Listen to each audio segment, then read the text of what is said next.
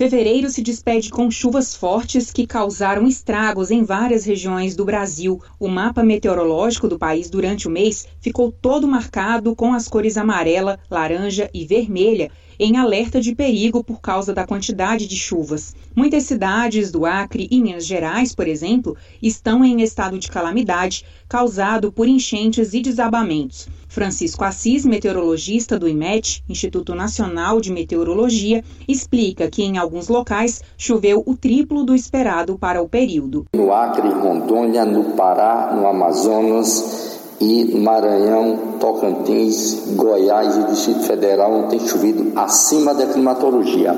Algumas dessas regiões choveu até três vezes acima da climatologia, portanto, foi muita chuva durante esse dia de, de fevereiro.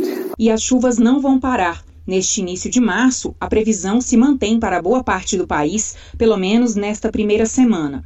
Até o dia 10 de março, a previsão é de muita água nas regiões norte, centro-oeste e sudeste do Brasil.